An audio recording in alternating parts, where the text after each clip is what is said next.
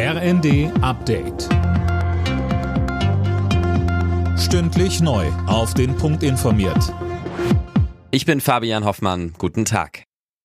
Gähnende Leere in Terminals und ungewohnte Stille auf den Rollfeldern. Ein Streik der Gewerkschaft Verdi hat den Flugverkehr in Deutschland großflächig zum Erliegen gebracht. Und das sorgt nicht nur bei den Passagieren für Unmut. Auch die Flughafenbetreiber und Wirtschaftsverbände sprechen von einer zum jetzigen Zeitpunkt unverhältnismäßigen Aktion.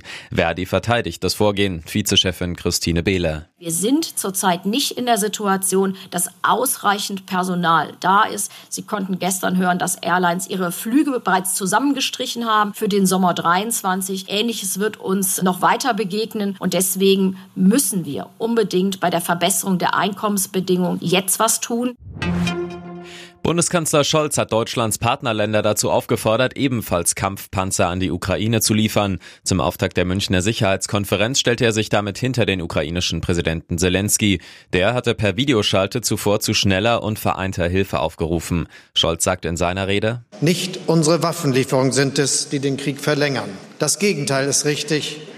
Je früher Präsident Putin einsieht, dass er sein imperialistisches Ziel nicht erreicht, desto größer ist die Chance auf ein baldiges Kriegsende, auf Rückzug russischer Eroberungstruppen.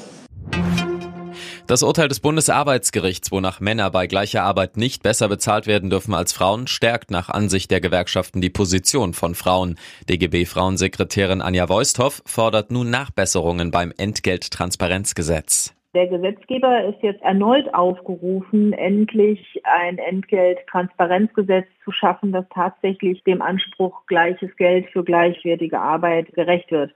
Damit diesen Anspruch nicht jede Frau, wie in diesem Fall, einzeln einklagen muss, brauchen wir die Verpflichtung für Unternehmen, ihre Entgeltpraxis regelmäßig zu überprüfen und Benachteiligungen zu beseitigen.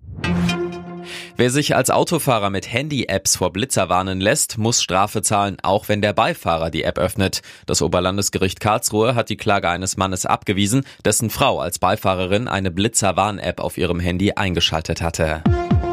Alle Nachrichten auf rnd.de